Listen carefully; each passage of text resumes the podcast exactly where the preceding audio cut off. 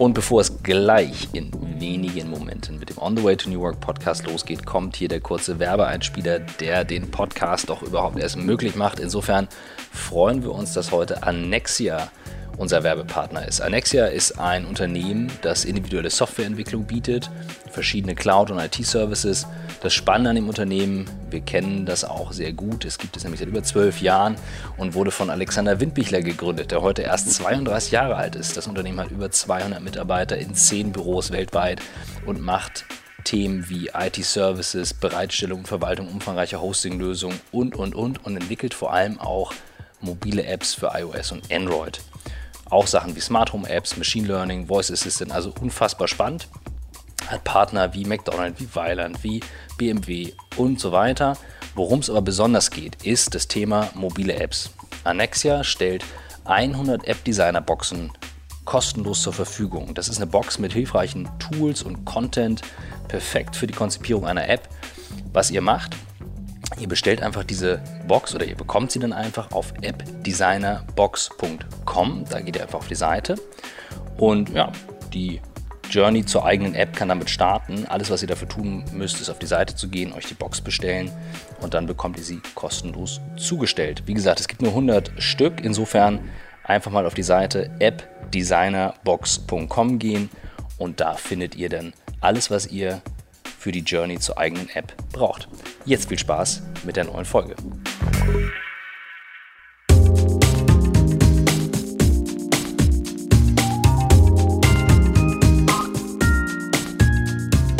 Herzlich willkommen zum On the Way to New Work Podcast. Leider heute ohne Christoph, der eine Keynote irgendwo auf der Welt hält, nur mit mir, Michael Trautmann und ich habe heute einen ganz besonderen Gast. Katharina Mohl-Wolf, Dr. Katharina Mohl-Wolf, kurz Katja genannt, ähm, die vor vielen Jahren die Emotion in einem spektakulären Management-Buyout bei Gründer und Jahr rausgekauft hat und mittlerweile ein, ja, kann man sagen, ein, ein Verlagsunternehmen oder ein Medienunternehmen unter dem Titel Inspiring Network führt. Herzlich willkommen. Herzlich willkommen. Vielen Dank für die Einladung. Ja, sehr schön, dass du da bist. Du hast unseren Podcast ja auch schon gehört und weißt, welche Frage dir immer oder unseren Gästen immer am Anfang blüht. Wie bist du die geworden, die du heute bist? Bin ich die geworden, die ich heute bin? Ich, ähm, ich glaube, ein, ein sehr wichtiger Schritt in meinem Leben war, dass sich äh, meine Mutter im Jahr 81 entschieden hat, von äh, Polen nach Deutschland äh, zu fliehen. Sie war damals Solidarność-Mitglied im kommunistischen Polen. Es drohte ihr die Verhaftung und sie entschied sich von einem Tag auf den anderen nach Deutschland auszureisen, um uns so in Sicherheit zu bringen. Und äh, was ich, also ich kannte diese ganzen Hintergründe nicht, aber es war so, dass wir von heute auf morgen einen Koffer gepackt haben für zwei Wochen Sommerurlaub nach München, äh, um nach München zu fahren. Ich fand es als Kind damals, ich war sieben, ganz aufregend, mal in ein anderes Land zu fahren und wir hatten dann eine sehr aufregende Flucht und äh, kamen dann in München an, in einer Gaststätte, wo meine Mutter dann zwei Wochen spülte und äh, plötzlich sagte sie dann zu mir, wir bleiben jetzt mal da. Erklär mal ganz kurz, zurück. weil du sagtest, ihr packt, habt die Koffer gepackt für einen Urlaub mhm. in München, aber du hast von der Flucht gesprochen. Mhm. War die Flucht aus Polen so wie wie es früher aus Ostdeutschland war zu fliegen, oder war es ein Tick genau. leichter? Es war wie aus, es war ein bisschen leichter. Also, mhm. aber es, äh, Ihr hattet eine Sondergenehmigung waren, für Wir hatten Urlaub, keine oder? Sondergenehmigung, nee. sondern meine Mutter wusste von einem Freund, der in der Passbehörde arbeitete, dass ihr am nächsten äh, am nächsten Montag, es war Freitag, äh, der Pass weggenommen worden äh, würde und man fing wow. an, die ähm, Solidarność-Mitglieder dann zu verhaften und meine Mutter entschloss sich, äh, dass es dann jetzt die Zeit ist, äh, schnell rauszukommen. Und du hast damals so bestimmte äh, Briefmarken für die, also so Passmarken gebraucht, mhm. um mhm. über die Grenzen zu kommen. Und er half uns dann einige zu bekommen, einige fehlten uns. Und das hat meine Mutter dann an den einzelnen Grenzen, also zu, man fuhr ja zuerst in die DDR, von der DDR dann nach Westberlin, dort mussten wir dann nochmal um noch weitere Marken äh, anstehen, um dann nach äh, Deutschland zu kommen. Und äh, ja und das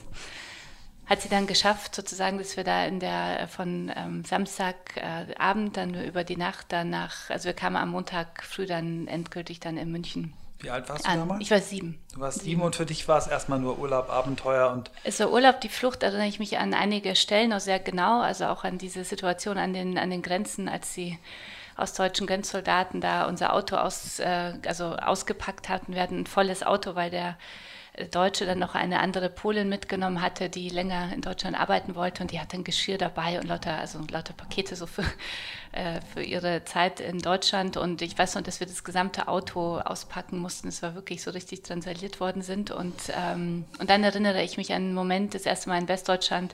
Wir waren ja in, äh, wir hatten ja in Polen damals noch Lebensmittelmarken und man konnte nicht einfach so einkaufen gehen ja, und Essen kaufen. Und ich erinnere mich noch, als ich dann in, in Berlin war und wartete, meine Mutter war aus der Passbehörde und ich stand da in dem Auto vor so einem großen Supermarkt und, und konnte das nicht fassen, was es alles so in diesem Supermarkt zu essen gab und wie locker die Leute ein- und ausgingen. Das war für mich wirklich so eine neue Welt plötzlich. Ja. Mhm.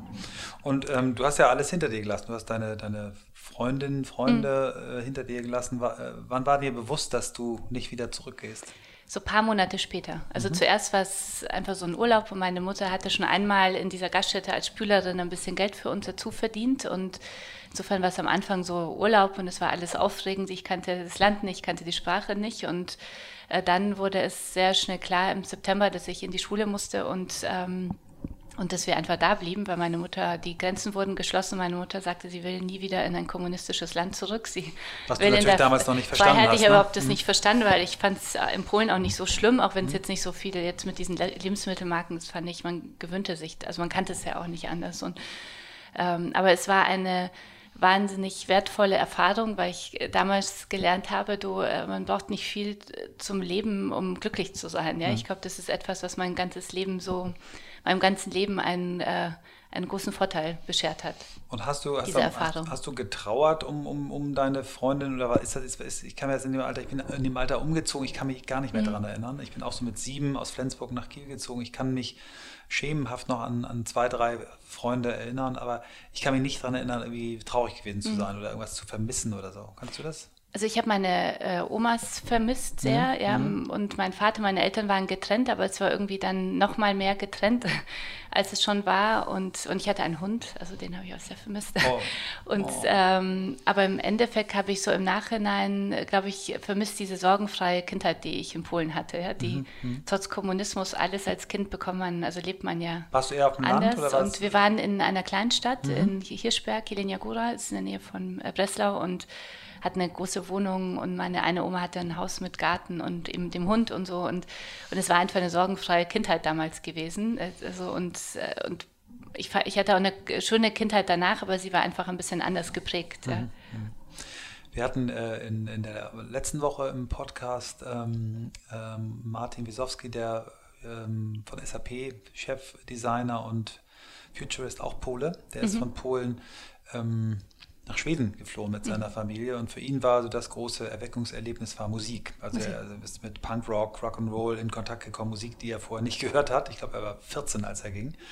Ähm, ins 84 gegangen. Ähm, mhm. ganz äh, spannend, dass wir so in zwei Wochen dann zwei solche Geschichten haben. Mhm. Wie ging es dann weiter? Deine Mutter hat ja, äh, ist ja nicht an der Spüle stehen geblieben, sondern die hat ja auch Karriere gemacht. Und, ja, und sie hat, äh, wir sind dann irgendwann umgezogen ins Asylantenheim, haben Asyl, mhm. also politisches Asyl beantragt und, und es war wirklich äh, Glück. Sie hat dann ein, auf der Straße wirklich eine alte Süddeutsche gefunden, hatte einen neuen Job gesucht und fand eine Anzeige, in der ein Ehepaar eine Putzfrau gesucht hat und hat dann nochmal angerufen und meinte, vielleicht gibt es die Stelle noch. Und das, das äh, Ehepaar nahm sie dann gleich äh, unter Vertrag und nach einer kurzen Zeit fragten sie sie aber, ob sie immer auch in Polen schon Putzfrau gewesen war, weil sie das anscheinend nicht so gut gemacht hatte.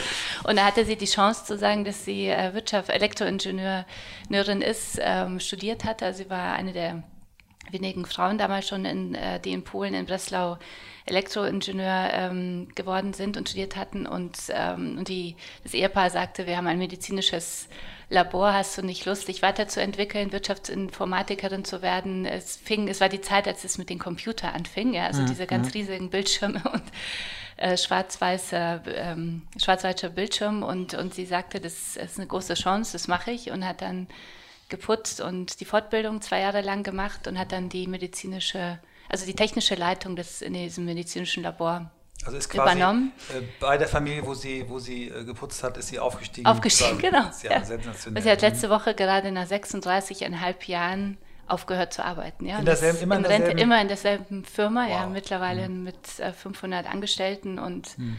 ist sehr bewegend, aber es, es fühlt sich für sie nochmal gerade so an wie damals, als sie nach Deutschland in die Freiheit gegangen ist, weil meine Mutter hat sehr gerne, sehr leidenschaftlich ihr ganzes Leben lang gearbeitet und mhm. jetzt ist, fühlt sie sich wieder frei. Ja, so zu, ist sie beruflich für dich zum Vorbild geworden? Also ist dir diese, diese, diese hart arbeitende und erfolgreiche Mutter, ist das so, wo du gesagt hast, ich will das auch oder hast du sie vermisst als Kind? Wie war das? Sie ist für mich ein Vorbild geworden ähm, von der Lebenseinstellung. Mhm. Ja? Mhm. Egal was passiert, äh, ich entscheide selbst, ob ich äh, liegen bleibe oder auf, ob ich aufstehe. Ich habe mein Leben selbst in der Hand und ich habe mein Glück, also auch äh, größtenteils selbst in der Hand. Ähm, das viele Arbeiten hat mich, glaube ich, unterbewusst geprägt, diese Disziplin und ähm, das hat mich geprägt. Ich habe ein, äh, bin mit einer Mutter aufgewachsen, die sehr viel gearbeitet hat, also natürlich auch Vollzeit und alles, aber wir haben eine sehr enge Beziehung. Also ich glaube, wir haben eine besonders enge Beziehung trotzdem gehabt. Deswegen ähm, sage ich immer, ich habe auch eine tolle Kindheit und eine Zeit mit ihr gehabt. Ich glaube, sie zeigt uns, was, womit wir Frauen heutzutage oft kämpfen, diese, dieses schlechte Gewissen. Also sie hat immer noch ein schlechtes Gewissen, dass sie damals so viel gearbeitet hat, obwohl ich ihr immer sage, das ist für mich überhaupt kein Problem, weil ich hatte eine glückliche, ich habe eine andere Kindheit gehabt, aber eine glückliche, wir haben eine gute Beziehung. Also sie muss meinetwegen kein schlechtes Gewissen haben, aber es ist ganz interessant zu sehen, wie schwer es einem trotzdem fällt, dieses abzulegen. Mhm. Aber es geht dir doch auch so, oder? Mit Mir geht es genauso. Genau. Ja, ja. Da kommen wir später ich sage es nur, damit ja. es... ähm, und du bist dann ähm, zum Studieren, wo bist du hingegangen? Ich bin äh, in München geblieben. Mhm. Ich hab, äh, wollte eigentlich zuerst Kunst, was Kreatives machen, aber irgendwie hatte ich schon dieses diesen Ansporn, äh, meiner Mutter mal das zurückzugeben, was sie mir gegeben hat. Und äh, meine Mutter heiratete dann nach ein paar Jahren einen, ähm, einen Deutschen, ihre große, zweite große Liebe, der Jurist war und der mir gesagt hat, egal was ich später werden will. Jurastudium ist das beste Studium. Und ich habe mich dann durch das Jurastudium gequält. Ich fand es schrecklich. Ähm, ich habe es bestanden. Ähm, ich habe dann noch promoviert, aber ich wollte sofort in eigentlich äh, in den Verlag gehen. Also das mhm. war mir irgendwie schnell klar, dass äh, das Zeitschriften machen für mich mein, mein Thema ist. Und Promotion schon in Richtung Medien? Äh, Persönlichkeitsschutz bei Pressepublikationen. Ah, okay. Ich wollte ja mhm. Patricia Rieke kennenlernen und das Thema, also da ähm, habe ich schon sehr viel drumherum äh, recherchiert mhm. und mhm. habe Rechtsvergleich äh, Polen-Deutsch gemacht, weil ich auch nochmal Polnisch lernen wollte. Und Ach, du hast als Kind äh, verlernt die Sprache? Ich habe, meine Mutter hat, als wir nach Deutschland gekommen sind, gesagt, wir müssen uns anpassen. Oh. Und das heißt, wir sprechen nur noch Deutsch zusammen. Ähm, und irgendwann, als meine Oma das erste Mal aus Polen ausreisen durfte, um nach Deutschland zu kommen und zu besuchen, das war damals ja auch nicht so leicht, fing ich dann wieder mit einer Pause von ein paar Jahren an, Polnisch zu sprechen. Und ich fühle mich sehr zu Hause, wenn ich Polnisch spreche. Deswegen war mir das wichtig. Und Schön. Mhm. ich spreche auch mit unserer Tochter Polnisch, um dabei zu bleiben. Ja. Mhm. Und nach, ähm, nach, dem, nach der Promotion dann Sofort zu Guna und Ja? Sofort zu Guna. Mhm. Also ich wollte eigentlich nach dem ersten Staatsexamen schon zu Guna und Ja. Ich schaue da gerade drauf, für alle Zuhörer, die es nicht wissen. Und, ähm, und dann hat aber Gott sei Dank, muss ich sagen, die Personalchefin gesagt, es ist egal, was Sie äh, studieren, das Studium muss aber fertig sein. So, mhm. Dann habe ich das zweite Staatsexamen angefangen, habe dann dazwischen mir eine Auszeit gegeben und, ähm, und promoviert und habe das Studium dann zu Ende gemacht, aber dann im, meine letzten drei Monate der Wahlstation schon bei Guna und Jahr verbracht. Mhm. Und äh, bist du da ins Trainee-Programm gegangen oder bist du gleich in der juristischen Funktion gestartet? nee, ich bin als äh, Geschäfts-, äh, die Assistentin des Geschäftsführers gestartet, weil ich wollte irgendwie Trainee nach dem Jurastudium mit vielen Stationen bei Anwälten und mhm. weil ich dann war wollte ich irgendwie war genug mit ausprobieren. Mhm. Ich wollte irgendwie gleich loslegen und hatte dann Glück, dass ich, dass mein damaliger Chef Volker Breit eine Assistentin gesucht hat mhm. und dann bin ich gleich mit eingestiegen, wieder mit einem Workaholic, also wie meine Mutter. Das hat mhm. sich dann fortgesetzt. Also ich hatte nie ein Beispiel, dass man äh, 9 to, 9 to 5 arbeitet und so, sondern immer andere, aber tolle tolle Vorbilder vor mir sozusagen. Super. Und du bist ja in der, in der Generation da äh, groß geworden bei Grund ja mit vielen, die, die heute in den Medien eine Bedeutung haben. Ne? Julia mhm. ist ja auch schon so lange genau. da, die jetzt die heute ja. die Chefin ist. Ähm, äh, Philipp Westermeier, das mhm, auch Genau, alle ne? bei Gunnar und ja, ja. kennengelernt. Und ähm, wie, wie, wann, wann wusstest du irgendwann, ähm, ich möchte Unternehmerin werden? War das Zufall? Dass, ich das wusste so das schon lustigerweise als Kind. Ich mhm. erinnere so eine Situation mit meinen Freunden aus der Schule im Gymnasium. Das, da weiß ich, dass ich da noch ein bisschen angeberisch ihnen gesagt habe, ich werde mal Unternehmerin und ich kaufe euch eure ersten Autos und so. Also ein bisschen überheblich. Das weiß ich noch ganz genau und dachte dann, woher weiß ich das eigentlich? Ich glaube, das Wort hätte ich in der Schule, ja? also ich glaube, bis ich 16 war, ich das Wort ja, Unternehmer doch, ich wollte irgendwie so aktiven Wortschatz selbstständig gehabt. und ich ja. hatte so eigene Firma und war klar. Und dann war Baguna und ja, sofort da. Und das hat wahnsinnig viel Spaß gemacht, es war eine tolle Ausbildung, es ging immer weiter, bis ich ähm, die Chance bekommen habe, dann Emotion auf den Markt zu bringen. Und äh, bis sich die Lage, also die Lage der Zeitschriftenverlage änderte. In Amerika wurden die ersten Magazine eingestellt, der Anzeigenmarkt brach zusammen, digitale das Digitale kam zum ersten Mal raus und äh, da wurde die Zukunft von Emotion immer unsicherer und ich merkte plötzlich. Wir sind jetzt in den Early 2000s. Wir ne? sind 2005, 2006 mhm, schon mhm, und ähm, 2006 haben wir Emotion ähm, auf den Markt gebracht bei Guna und Ja und ab zwei, Ende 2006, 2007 wurde es äh, schwieriger. Mhm. 2008 war so wirklich das Krisenjahr, Wirtschafts-, Finanzkrise überall und Anzeigenmarkt Amerika eingestürzt. Mhm. Plötzlich dachten alle nur noch digital und ähm, Zukunft des Buches war, weil so, Bücher waren sowieso schon tot damals und, und ich merkte, ich hatte, dass ich für einen Titel verantwortlich war, für den äh, ich brannte und an den ich glaubte, aber dass ich ihn nicht endgültig, ich konnte nicht über ihn entscheiden. Ja? Ich mhm. konnte mhm. immer nur für du warst ihn. Verlags ich war Verlags- und Anzeigenleiterin. Mhm, mhm.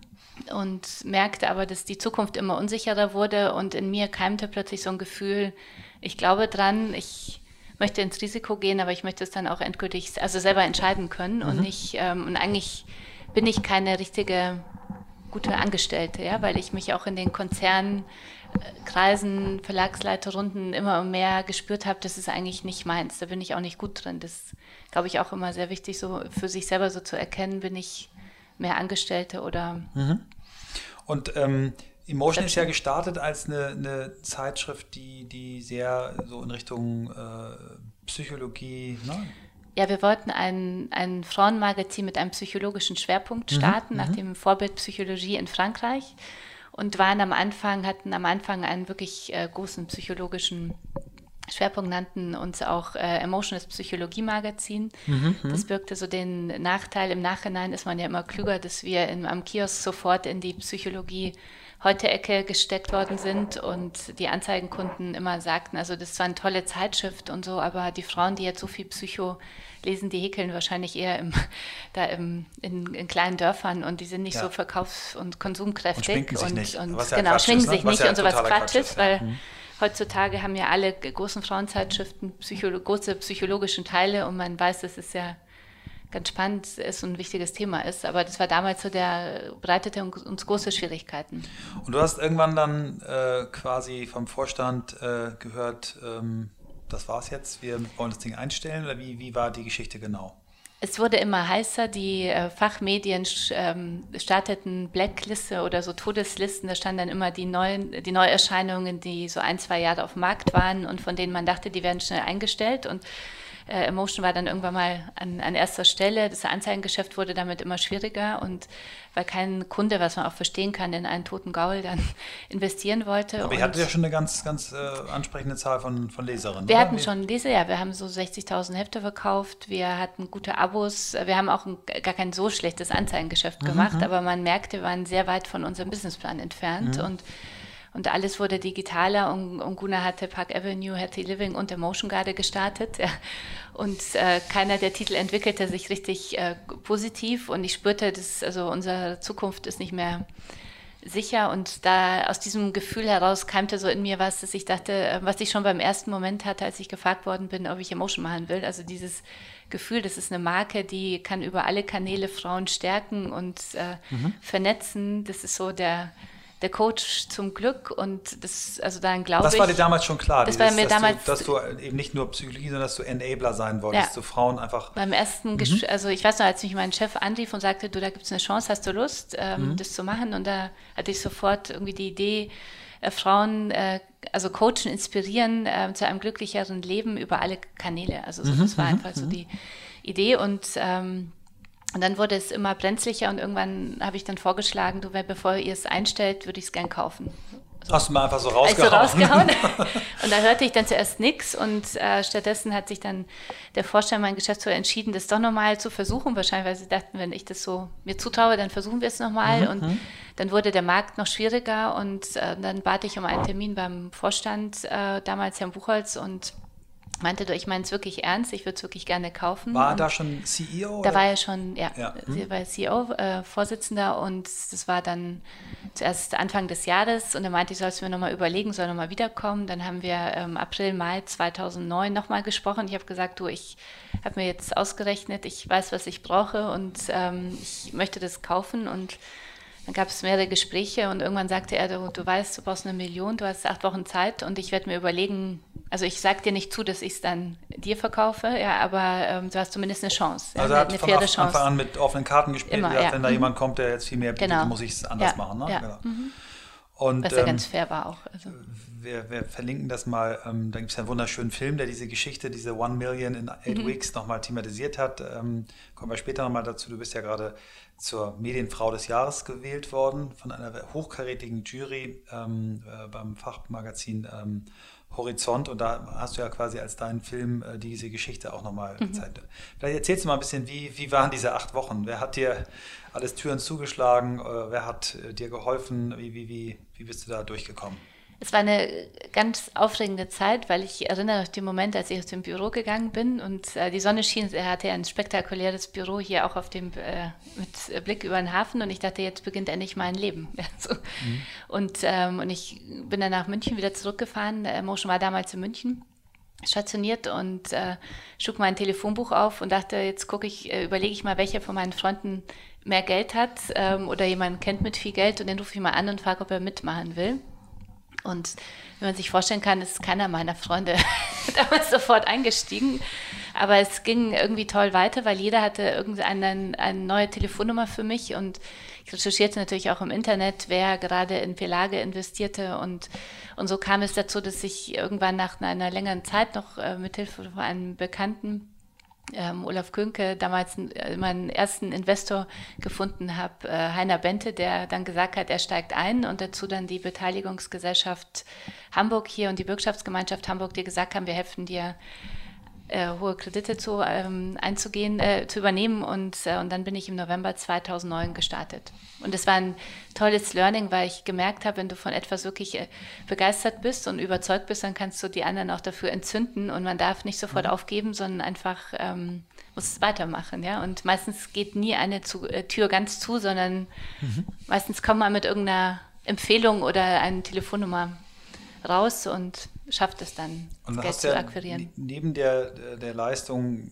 es zu akquirieren, musstest du ja auch quasi alle Verbindungen erstmal zum Verlag abcutten, musstest mhm. alles neu aufsetzen, eigenen Vertrieb, ähm, ne, Druckerei, musste alles selber organisieren, weil, dann auch ein Umzug, denn, mhm. denn Emotion ist ja nicht mehr in München, sondern ging das alles in, innerhalb sehr kurzer Zeit oder?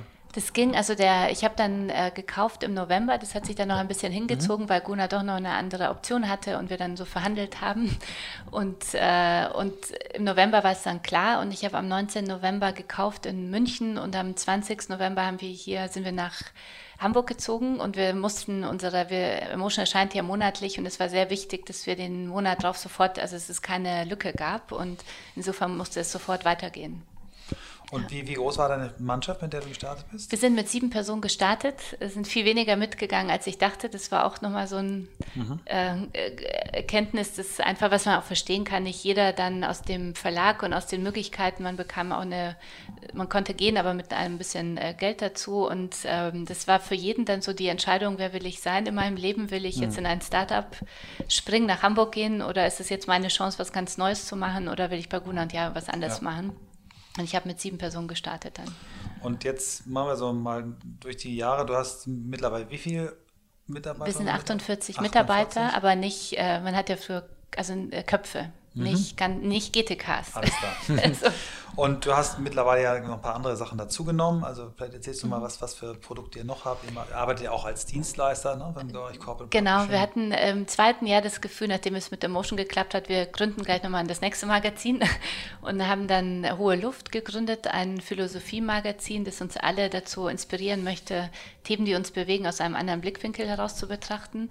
Für alle, die Spaß am Denken haben, ist die mhm. Unterzeile. Dann äh, haben wir eine Corporate Publishing äh, Sparte gestartet, äh, in der wir für andere Kunden einfach Content erzeugen. Also mein Ziel war immer mit dem Inspiring Network tolle Kreative zu vernetzen, die Medien machen, egal über welchen Kanal, aber wirklich ähm, ja, Menschen, die von Content äh, begeistert sind. Und das machen wir. Also jetzt, wir haben ein, eine Sparte, in der wir unsere Magazine machen. Jetzt ist auch noch Psychologie bringt dich weiter dazu gekommen. Dann haben wir eine Vermarktungssparte, die unsere Magazine vermarktet, aber auch andere Titel wie Cicero und Monopol zum Beispiel und die Deutsche Bühne, ein Kulturmagazin und machen für Kunden Website, Magazine, Content Marketing, Kampagnen, alles, was man macht und was zu uns passt. Das ist auch ein mhm. wichtiges Learning. Mhm.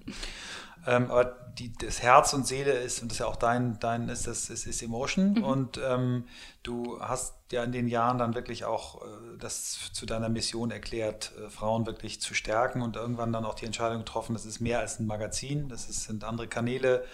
Ähm, vielleicht kommen wir jetzt mal zu dem, zu dem Thema ähm, Konferenz. Du, du, planst eine große Konferenz in, in, Hamburg mit einem sehr, sehr prominenten Partner. Vielleicht mhm. erzählst mhm. du das mal. Du hast ja auch ein kleines äh, Mitbringsel. Ja, stimmt. Ja, wir planen, wir haben uns entschlossen, wir machen mit Emotion mittlerweile seit zwölf Jahren Events und sehr viele Events. Und nachdem wir jetzt da nicht mehr so im, im Lied sind, weil es äh, mittlerweile Thema Events auch bei Frauenmagazin so ein MeToo-Produkt geworden sind, haben wir gedacht, es wird wieder an der Zeit, nach vorne zu gehen und haben gesagt, ähm, wir bündeln alle äh, Vortragsreihen, Events, die wir bisher gemacht haben, an einem, zu einem neuen Lead-Event, dem Emotion Women's Day, der das erste Mal am 6. Mai in Hamburg stattfinden wird. Und ich äh, freue mich sehr, dass wir den als Kooperationspartner und so einen Enabler, die OMR, äh, gewinnen konnten für die Westermeier. Äh, die wir sind sozusagen äh, eines der Vorevents der Online-Marketing-Rockstars, äh, haben, nutzen stark Synergien, ähm, sind sozusagen die OMRs bei uns auf der Bühne, wir sind bei der OMR auf der Bühne und wollen gemeinsam äh, das Thema Frauen auch voranbringen und das Thema natürlich auch Digitalisierung. Es ist äh, eine ein Tag, äh, fünf Konferenzen. Es gibt fünf Themenstränge, die, ähm, in denen wir einmal das Thema Emotion behandeln, seinen Weg gehen. Also so, das ist so die, die, ähm, der Weg, die Themensäule, wo es darum geht, Frauen zu inspirieren, wirklich ihren Weg zu mhm, gehen. Mhm. Ganz große Rolle spielt das Thema New Work. Mhm. Also euer Thema hier auch, also Working Woman, New Work. Ähm, was bedeutet es heute für mich? Welche Chancen habe ich im Thema, äh, beim Thema New Work? Ähm, Digitalisierung, ein ganz wichtiger Bereich, natürlich auch so Vernetzung gleichzeitig mit der OMR. Es mhm. geht aber auch um Slow, mhm. Emotion Slow, Mindfulness, äh, Work-Life-Balance. Das ist die vierte Säule dann? Das ist die äh, mhm. vierte Säule mhm. und die fünfte Säule ist Coaching. Also wow. wie kann ich meine ähm, Stärken nochmal weiter ausbauen, meine Stärken auch finden, wie werde ich mhm. noch besser in dem, was ich tue. Und ja. für diese tolle Konferenz. Und mhm. wir freuen uns sehr, dass äh, du, lieber Michael, ja auch äh, Teil der Konferenz sein wirst mit deinem Podcast. Und äh, ich habe einen Rabattcode mitgebracht für alle, sehr die schön. dabei sein wollen. Ähm, die können auf unserer Seite emotionwomensday.de den Rabattcode New Work 10 nutzen. Okay, fragen wir nachher nochmal. Vielen Dank Schluss. für diese Werbeschleife. das sagen wir zum Schluss nochmal. Ähm, du bist jetzt eine Influencerin. Ähm, Du, nee, ich bin ein Influencer, ich muss jetzt sagen, das war Werbung, aber nicht bezahlt. Ich weiß auch nicht, ist egal. Wer, wer, das ist völlig normal, wenn jemand gerade was Spannendes macht. Früher haben auch die, die Stars, wenn sie in irgendwie eine Show gegangen sind, immer ihre neueste LP hieß das früher noch, eine CD mitgebracht. Jetzt schwierig, was mitzubringen, wenn es nur noch gestreamt wird. Völlig in Ordnung. Ähm, vielleicht kommen wir mal, weil das ein, ein schöner, schöner Übergang ist jetzt äh, auch gerade diese fünf Themen, die du dir für die Konferenz überlegt hast, ähm, zum Thema Frauen, warum Frauen Unterstützung brauchen. Ne, du hast auch ein paar Zahlen mitgebracht. Mhm. Ähm, alle reden darüber, 30 Prozent äh, Ziel für äh, Frauen in Vorständen, in Aufsichtsräten, da sind wir noch ein Stück weit von entfernt. Mhm. Ne? Gib mal eine kleine, kleine Lagebeschreibung, Frau in Deutschland aktuell.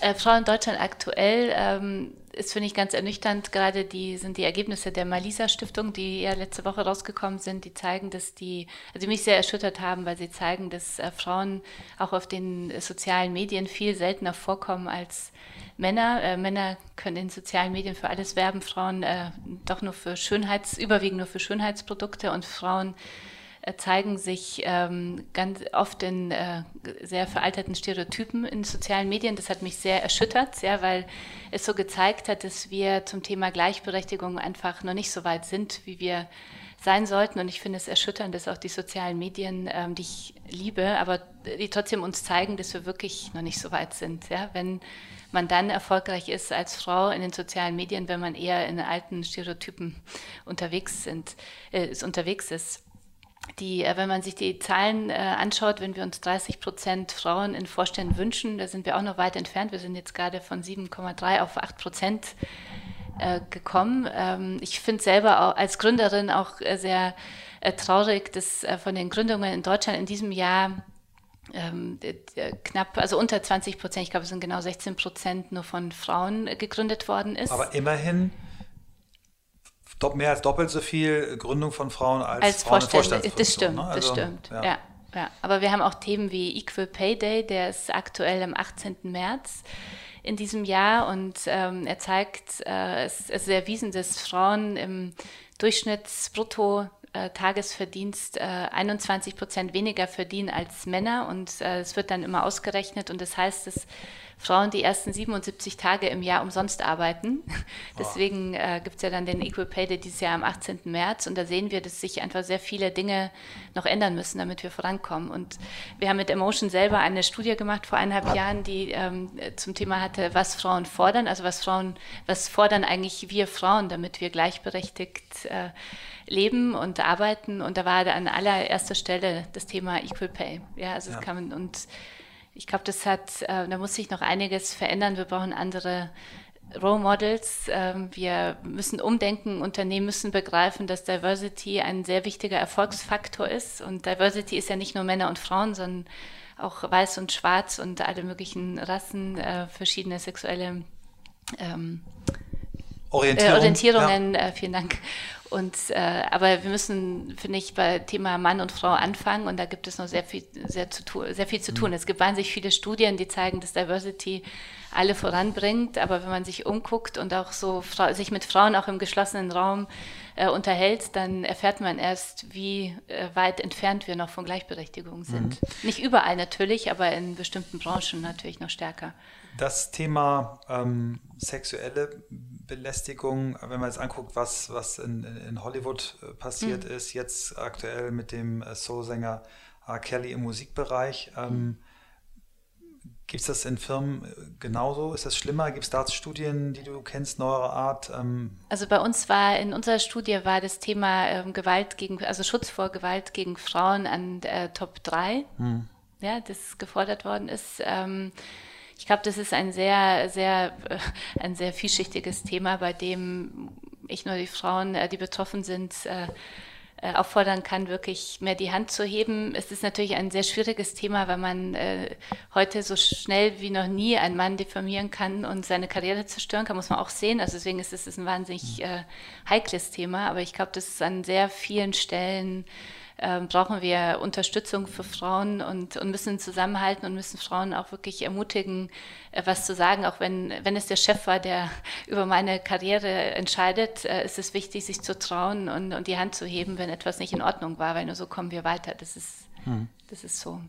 Du selbst setzt ja aber vor allen Dingen an, an, an einer anderen Stelle an. Also du setzt dich für diese Themen ein, aber dein, dein Hauptbeitrag ist ja, dass du Frauen Werkzeuge an die Hand geben willst, ne? dass mhm. du ihnen helfen willst, ähm, ähm, sich zu trauen. Wir haben, halt, wir haben ein paar Mal gesprochen über äh, Refinery 29, mhm. ähm, die ja diesen, wie ich finde, wunderbaren Purpose haben, uh, to let women see, feel and claim mhm. their power. Und eigentlich ist es ja etwas ähnliches, was du, du auch sagst. Ne? Wie würdest du so deinen Purpose umschreiben? Was ist dein, dein also mein Purpose ist mit Emotion Frauen zu stärken, ihren Weg zu gehen. Ja. So über und ähm, ich sehe Emotion daher medienübergreifend. Also jetzt mhm, mhm. aktuell sind wir, ähm, also ich sehe uns eher als eine Plattform, die verschiedene Kanäle nutzt, um Frauen äh, zu stärken. Äh, zuerst für sich die Frage zu beantworten, wer will ich sein, und mhm. sich dann zu trauen, wirklich sehr ähm, also sehr ähm, engagiert und motiviert und voller Selbstbewusstsein auf den Weg zu machen, wenn sie diese Frage für sich entschieden haben.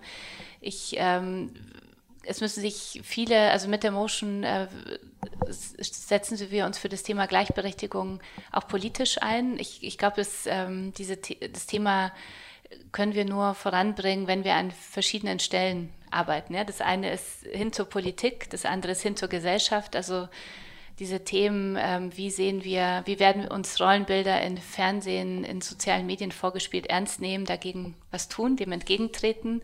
Es geht darum, die Frauen zu empowern. Es geht aber auch darum, zu sagen, also wir setzen uns für eine Gleichberechtigung mit Männern ein. Also Gleichberechtigung ist keine Frauenbewegung, sage ich immer. Ich finde, wir brauchen die Männer damit dazu. Es geht viel schneller, wenn, ja, mhm. wenn Männer begreifen, ähm, dass Frauen einfach wichtig in Teams sind, dann können wir das Thema Gleichberechtigung viel schneller voranbringen. Deswegen brauchen wir auch die Männer und ähm, und es ist auch ein Thema der Frauen untereinander. Also ich ein Thema in diesem Jahr ist ganz stark auch das Thema Frauensolidarität. Also wir Frauen müssen uns nicht müssen, aber sollten uns gegenseitig unterstützen. Wir sollten lernen, andere Frauen strahlen zu lassen, ohne sofort den Hintergedanken zu haben, was bringt es mir jetzt, wenn ich diese Frau jetzt da hochhiebe. Ja, so mhm.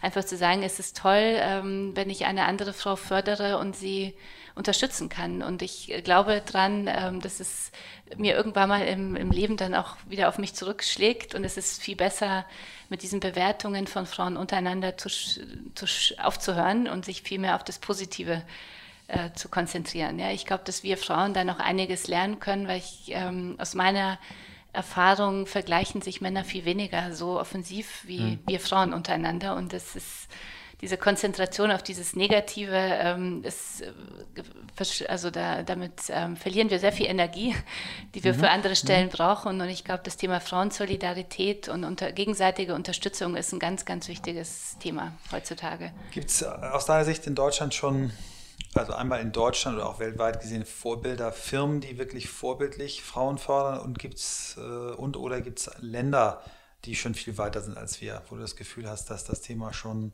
in einer gewissen Selbstverständlichkeit gekommen ist. Gibt es Länder, wo es. Also es gibt ja, man es schaut ja immer nach Skandinavien, mhm. ähm, wo es einfach leichter ist über Arbeitsbedingungen, wo es, äh, weil es einfach für Frauen und Männer, also weil es äh, normal ist, dass auch Männer sich um die Kinderbetreuung kümmern. Es gibt andere Arbeitszeiten, eine andere Meet, äh, Meetingkultur. Ähm, ist, äh, es gibt Firmen, die äh, wie SAP zum Beispiel, äh, die zum Thema Diversity wirklich für mich ein großes Vorbild sind, also an ganz vielen Stellen Frauen fördern, viele Initiativen haben und, und einfach zeigen, dass es sehr gut geht, schrittweise ähm, Diversity zu leben und ins Unternehmen reinzubringen. Ich glaube, ähm, man muss immer schauen, in welcher Branche ist man unterwegs.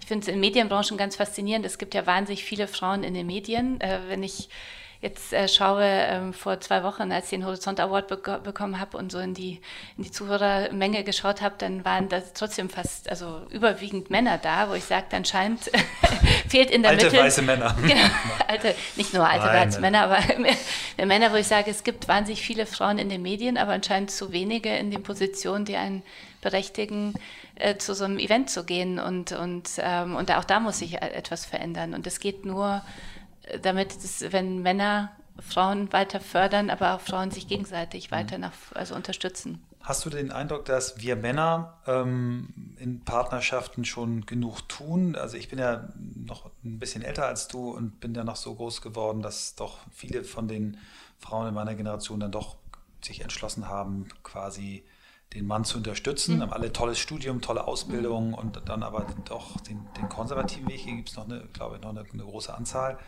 Ähm, das beobachte ich heute mhm. anders. Ne? Äh, aber sind die Männer heute in deiner und in jüngeren Generationen wirklich bereit, auch mehr Verantwortung zu Hause zu übernehmen, auch mehr Zeit zu geben? Äh, es gibt ja auch vom Gesetzgeber mittlerweile Instrumente, dass Männer das machen können. Aber wie, wie siehst du das? Ist da eine Entwicklung oder würdest du dir noch mehr wünschen?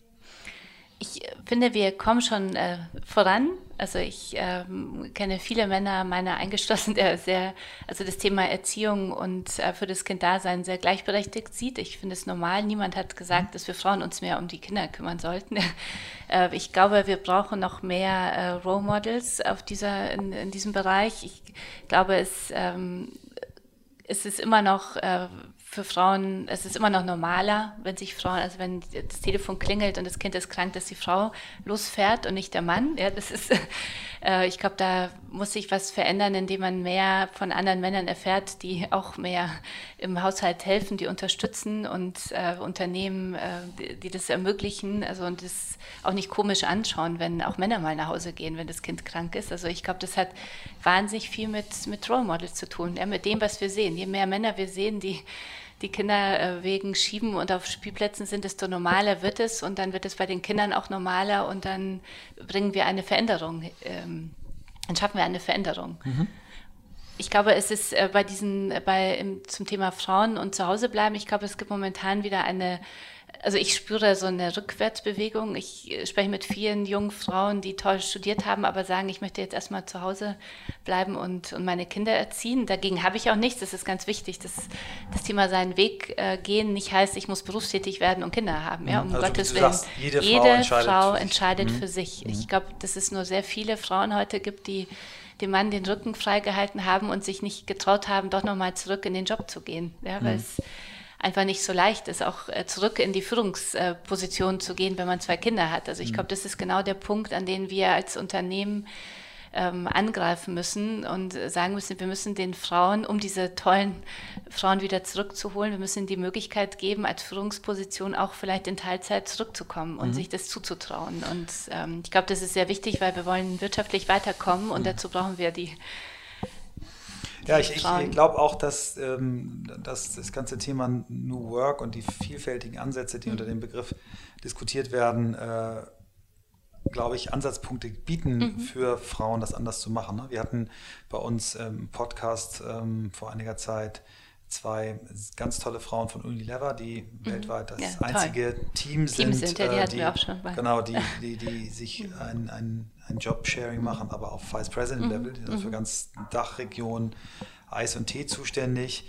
Die haben beide im Podcast gesagt, äh, sie hätten diese Karriere nicht gemacht, wären nicht so weit gekommen im, im Vollzeitjob, weil sie vorher zusammengebrochen wären und das einfach nicht ausgehalten hätten mhm. und dann vielleicht äh, längere Pausen gemacht hätten, weil sie eben auch beide Kinder wollten. Und äh, ähm, ich habe selten wirklich, ich sage Absicht nicht Frauen, sondern selten Menschen gesehen, die so begeistert von ihrer Arbeit, von ihrem Leben äh, erzählt haben, so gelacht mhm. haben, so ähm, ernsthaft gleichzeitig waren, so Leidenschaft hatten. Also ich glaube, dieses mhm. Modell, mhm. ähm, auch Jobsharing äh, in Führungspositionen ist ein, ein Weg, den ich sehe. Mhm. Ich habe vor einigen Jahren mal davon gelesen, dass es Unternehmen gibt, die mittlerweile Trainee-Programme für Berufswiedereinsteiger anbieten. Mhm. Auch das, glaube ich, ist, äh, ist eine herausragend gute Sache, wenn jemand fünf, acht, neun, zwölf Jahre draußen war, vorher bei McKinsey oder wo auch immer einen Top-Job gemacht hat, aber dem einfach äh, bestimmte Dinge fehlen, te auch Technologie vielleicht fehlt, die dann über so ein, so ein, so ein, so ein Trainee-Programm wieder reinkommen. Auch das finde ich, find ich toll. Kennst mhm. du andere Beispiele, die, die helfen, das Frauen einfach zu machen oder das, sind das die zwei, also, die es gibt? Also, also wir haben äh, bei unseren 48 äh, Mitarbeitern äh, fast, also ich muss, das ist ganz schlimm, unser Männeranteil liegt, glaube ich, gerade bei 7 Prozent. Uh. das ist ganz schlimm. Aber wir wollen, also wir wollen mehr Männer haben, aber irgendwie bewerben sich zu wenig Männer bei uns. Mhm. also, aber wir haben sehr viele Teilzeitmodelle und ich muss aus Arbeitgebersicht sagen, dass es natürlich eine Herausforderung ist. Ja, wir wollen mit der Motion auch so Vorbild sein. Und ich habe sehr viele Mütter ähm, bei uns, äh, auch in Führungspositionen. Und es ist natürlich hart. Und, und das Thema Teilzeit, vor allem weil Frauen ja sehr engagiert dann arbeiten. Und ich glaube, es ist zum einen für die Frau selber schwierig zu sagen, ich bin in Teilzeit, das heißt 32 Stunden, es ist in Ordnung, mhm. wenn ich gehe. Ich glaube, es hat viel mit Unternehmenskultur zu tun, also wie alle eingestimmt sind, dass es in Ordnung ist und das Richtige ist, dass man nach 32 Stunden äh, einfach nach Hause geht. Ich glaube, das Thema Homeoffice äh, empfinde ich bei uns ist eine ganz große Entlastung, äh, zu sagen, man spart sich zumindest Arbeitswege oder man arbeitet die Dinge, die man dann schaffen will, in Teilzeit einfach in einer ruhigeren Umgebung aus. Das kommt ja auch immer, das mhm. ist auch immer so ein Faktor bei uns ist Großraum, wenn man dann Teilzeit ist und stressigen Job hat und dann noch ständig jemand bei einem steht, ja, dann äh, ist es einfach besser machbar, einen Teil äh, dieses Jobs im Homeoffice zu machen. Das hat was mit Meetingkultur zu tun. Wann, Habt ihr da Tricks? Wir haben Tage, an denen keine wichtigen Meetings stattfindet, damit wir dann sagen, am Montag und Freitag haben die meisten Teilzeit äh, mhm.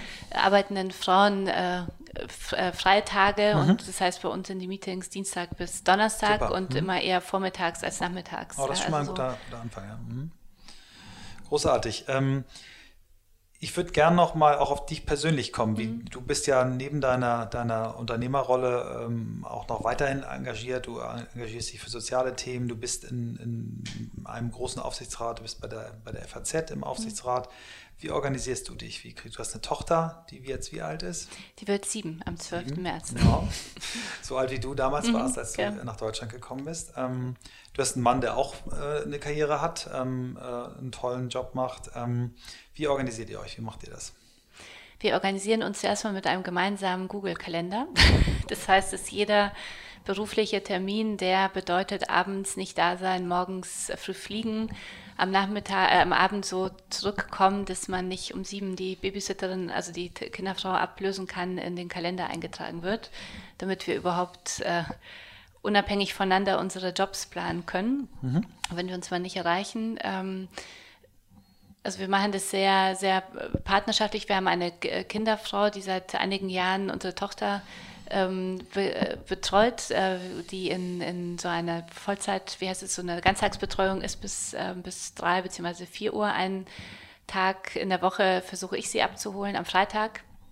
Ähm, es hat viel mit Organisation und Priorisierung zu tun. Und ich finde es jederzeit immer eine große Herausforderung. Man will ja als Unternehmer, sagt man immer, on the job und nicht in the job mhm. arbeiten. Mhm. Ja, das ist, finde ich aber äh, heute vor allem und vor allem, wenn man voller Begeisterung so sein Ding macht, äh, wahnsinnig schwierig. Ich habe auch keine klassische Trennung zwischen Privat und, und Job. Also ich, mein Job erfüllt mich auch sehr. Mhm. Ich finde, es ist die große Chance, wenn man etwas gefunden hat im Leben, was so seins ist. Das ist eben, dass man auch auftankt im Job und dass man nicht immer diese äh, Trennung hat. Jetzt bin ich zu Hause, jetzt bin ich mhm. im Privaten. Also mhm. ich habe viele Themen, die mich auch am Wochenende treiben und mhm. die ich auch da, ähm, da nutze. Ich glaube, es ist wichtig für sich selber herauszufinden, was man für ein Typ ist. Mhm. Das ist Kannst du richtig. richtig abschalten? Kannst du richtig dein Handy ausmachen, fünf Stunden weglegen? Machst du das ab und zu? Oder bist du immer always, Ach, always ich, on? Ich muss es nicht unbedingt, aber ich könnte das machen. Ja. ja? Also ich, äh, ich schalte ab, wenn ich jogge. Ich finde Sport wahnsinnig wichtig. Also meine Routine ist schon, also wenn eine Woche ideal läuft, dann mache mhm. ich zweimal in der Woche Sport. Einmal morgens sehr früh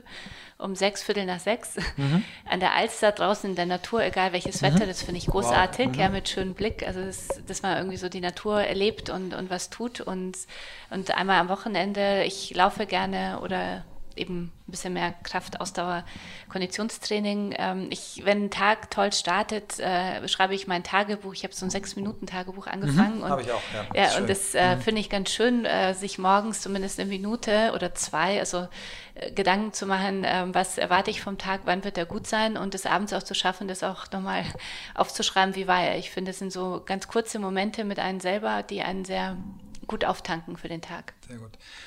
Was, was hat dich inspiriert in deinem Leben? Bücher, Menschen, Dinge? Was, was, wie hast du.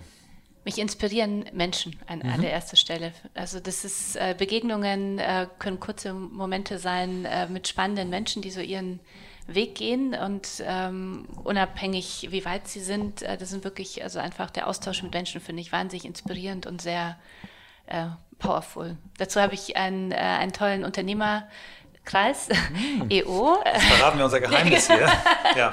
Der ja, uns ja auch immer sagen, wieder zusammenbringt. Genau, wir, Kascha und ich sind äh, zusammen in einem Forum bei EO, also EO Entrepreneurs Organization, eine, eine Organisation, die 14.000 Unternehmer weltweit zusammenfasst und wir sind in der kleinstmöglichen Organisation einer dem Forum und treffen uns einmal im Monat und tauschen uns aus. Deswegen äh, hoffe ich, dass wir auch vertraut rüberkommen, weil es hilft ja auch einmal ein Thema gut zu besprechen, mhm. dass man sich vertraut und sich kennt. Genau. Erzähl mal, was hat dich zu IO gebracht? Äh, zu IO hat mich ein, ein Bekannter äh, gebracht, äh, Michael Lützenkirchen, der mich irgendwann angerufen hatte, weil ich gerade ein, ein Jahr selbstständig und meinte, du, wir, ich bin da in so einer Organisation, die kommt manchmal ein bisschen rüber wie eine Sekte. Ich werde nicht vergessen, wie das Telefonat, aber es lohnt sich, weil du bist doch jetzt auch allein Gründerin und man hat doch immer Themen, die man nicht mit Mitarbeitern besprechen kann und äh, wir brauchen Hause. genau auch nicht zu Hause und äh, wir brauchen Frauen und du kannst uns gut gebrauchen so.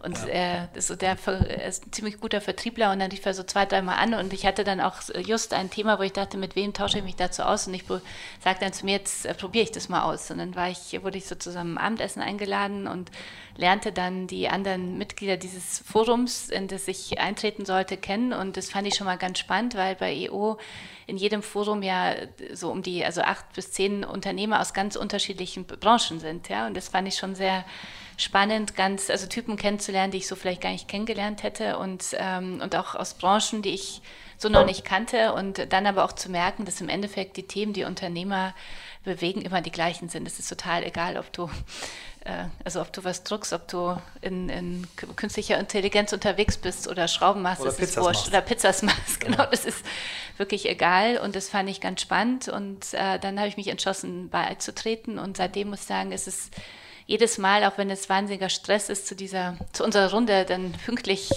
es zu schaffen. Es gibt ja auch empfindliche Strafen. Es gibt empfindliche Strafen, man muss pünktlich können wir sein. Beide, können, wir beide, können wir beide jetzt Geschichten genau. erzählen. Genau. Aber es ist ein, ein enormes Geschenk, wirklich äh, eine Runde zu haben, in der man sich so gut kennt und mit der man Erfahrungen austauscht. Es ist, finde ich, etwas, was man auch für den Job mitnimmt, nicht Ratschläge zu bekommen, sondern Erfahrungen auszutauschen. Das ist etwas, was man auch in der, finde ich, im Job als Führungsperson sehr gut als Tool immer wieder nutzen kann. Und ja, ich kann EO jeden empfehlen und vor allem auch den, ähm, den Frauen, den Zuhörern, Unternehmerinnen unter den Zuhörern, weil wir brauchen dringend noch mehr Frauen. Wir sind ja in unserem Forum, haben wir noch eine tolle zweite Unternehmerin, äh, äh Jana Schmidt-Holz von Event Inc. Und es gibt noch sehr viele andere Frauen da ja. draußen, die wir noch dringend brauchen bei EO. Das Tolle ist ja auch, dass man selbst als, äh, wenn man ein Unternehmen startet, äh, man muss ja eine gewisse Größe haben, um volles Mitglied zu werden, aber es gibt ja eben auch die Möglichkeit, als Start-up-Unternehmer bei IO ne, in dieses Accelerator-Programm, so heißt es, glaube mhm. ich, zu kommen, wo man dann äh, spezielle Förderung kriegt. Also ich kann es auch empfehlen. Äh, wir haben es immer mal hier angesprochen, ähm, ist auf jeden Fall eine schöne Sache. Ich glaube, das Netzwerk, wenn ich das noch kurz mhm. ergänzen ja, kann, ich glaube, dass Netzwerken ähm, auch ein sehr wichtiges Tool sind, auch für Frauen, äh, um voranzukommen. Also ich glaube, dass, äh, dass Männer irgendwie von klein auf irgendwie lernen, also die haben ein, bauen das eigene Netzwerk aus, äh, das sehr lange trägt. Also ich finde es immer faszinierend, wenn ich irgendwo unterwegs bin beim Geschäftspartner und der sagt, äh, startet was Neues und dann kennt er den von früher und den und dann arbeitet man wieder irgendwie zusammen. Und, und ich glaube, das können wir Frauen noch lernen. Also einmal so das Netzwerk zu nutzen, um sich in einem geschützten Raum auch mal nur unter Frauen zu den Themen unter, äh, auszutauschen, die wir einfach nur haben, die Männer einfach nicht kennen, mhm. weil es einfach diese Themen gibt, äh, mit denen wir zu kämpfen haben auf dem Weg nach vorn. Auf der anderen Seite aber auch ein Netzwerk zu haben mit Männern gemeinsam, um zu lernen, sich gegenseitig so zu unterstützen und zu fördern und auszutauschen, weil es ja, gemeinsam immer einfacher ist, nach vorne zu kommen. Stichwort Netzwerk. Ähm, um ein Netzwerk aufzubauen, ähm, sind Tagungen tolle Begegnungsstätten, mhm. ähm, wo man sich kennenlernen kann, wo man sich vernetzen kann. Deswegen kommen wir nochmal zu deinem Tag. Du wiederholst nochmal dein, dein Angebot, dass du mal ja. Damit die, die vorhin noch nichts zu schreiben so, hatten. genau. Mein Angebot ähm, ist, sind, ist ein Rabattcode, den ich mhm. für euch mitgebracht habe, äh, für den Emotion Women's Day. Alle Informationen zum Women's Day findet ihr unter emotionwomensday.de. Und der äh, Rabatt und Code, das kleine Geschenk, heißt New Work 10. Genau.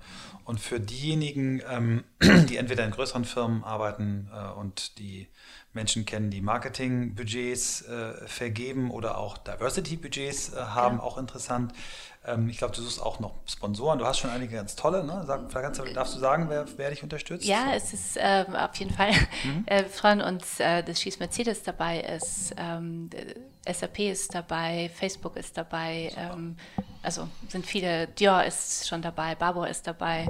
Sind viele Unternehmen. Aber, Aber Accenture ist dabei. Du brauchst schon, noch mehr, ne? Wir also freuen uns über noch, über mehr, noch mehr ähm, Unternehmen. Es ist ja das erste Mal. Es ist die genau. Chance, genau. äh, 1000 Frauen äh, zu treffen und äh, das eigene Unternehmen äh, vorzustellen. Thema Employer Branding, aber eben auch Fortbildung für Unternehmen, äh, für eigene Angestellte zu machen. Das, der ganze Tag hat so das ähm, den, den Claim äh, New Work, Networking und zusammen weiterkommen. Super. Und äh, wenn jetzt unter unseren mittlerweile manchmal über 15, manchmal sogar 20.000 Zuhörerinnen wow. und Zuhörern auch äh, welche dabei sind, die das jetzt äh, wirklich interessiert, wie können die mit dir in Kontakt kommen? Gibt es eine äh, eine Webseite oder eine E-Mail-Adresse, die du geben möchtest.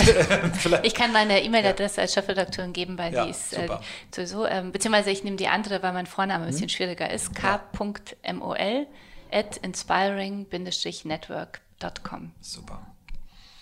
Jetzt haben wir, jetzt darfst du noch aussuchen, äh, letzte Frage, entweder sagst du uns noch, kannst auch beides beantworten, was du heute einem zwölfjährigen Mädchen mit auf den Weg geben würdest, die sagt, ich möchte irgendwie im Leben ähm, mehr machen als nur. Mutter sein. Ich möchte auch irgendwie ähm, etwas Tolles beitragen. Was würdest du der raten, was sie, womit sie sich beschäftigen sollte? Und oder vielleicht die zwei, drei Bücher, die dich in deinem Leben, du hast gesagt, Menschen inspirieren. Ich weiß, du liest aber auch, du schreibst mhm. ja auch, was so die Bücher waren, die dich am meisten inspiriert haben. Also dem zwölfjährigen Mädchen äh, würde ich empfehlen, in sich hineinzuhorchen, wer sie sein möchte und es einfach zu versuchen, ja, sich mhm. von niemandem davon abhalten zu lassen, äh, seinen Weg zu gehen, egal ob er sie in die Technikbranche führen, führt, ob sie Astronautin werden möchte oder, oder einfach ähm, zu Hause Opernsängerin oder vielleicht äh, acht Kinder haben möchte. Ich glaube, mhm. zu, ähm, zu, zu, verstehen einfach und zu, dann an sich selber zu glauben und zu wissen, alles ist möglich, wenn ich nur weiß, was ich in meinem Leben tun möchte. Mhm. Du hast so einen schönen schönen Spruch, den ich so gerne nochmal aus deinem Mund hören möchte, weil er dann so, ja. Überschrift wird von meinem Artikel. äh, Frauen können alles sein, müssen sie aber nicht. Ich freue mich sehr, das ist äh, ein Statement, äh, das wir vor ein paar Jahren mit Think hier entwickelt haben, was ganz großartig ist, weil es zeigt, wir können heutzutage alles sein, wir müssen es aber nicht. Wir müssen endlich lernen, als Frauen ein bisschen gelassener durchs Leben zu gehen. Das ist, finde ich, ein tolles Super. Statement wünsche, wünsche dir wirklich alles, alles Gute auf deinem Weg. Ich werde ihn weiter begleiten. Mindestens einmal im Monat sehen wir uns und ich werde wirklich auch versuchen, dir zu helfen, noch ein paar Partner zu finden. Und ich hoffe, dass unsere Hörerinnen äh, Lust bekommen, äh, sich anzumelden. Ihr habt auch, seid auch offen für Männer. Männer dürfen auch, auch kommen. Ja. ja? Mhm. Ähm, wahrscheinlich wird es eine Begrenzungsquote geben, nicht mehr als das, was wir jetzt hier nicht verraten. Aber ich glaube auch, dass... Aber ähm, abends gibt es eine Party, die ja, auf jeden Fall auch gemischt ist. Super. Ich, ich glaube auch, ähm, ich werde mir den Tag auch ganz frei nehmen. Ich glaube, äh, dass es extrem äh, spannend auch für Männer ist, ähm, diese Vorträge zu hören und sich damit zu beschäftigen, was euch bewegt, äh, was euch helfen kann. Äh, von daher, also auch die Männer, die offen sind, äh, sind auch angesprochen. Vielen lieben Dank. Vielen Dank.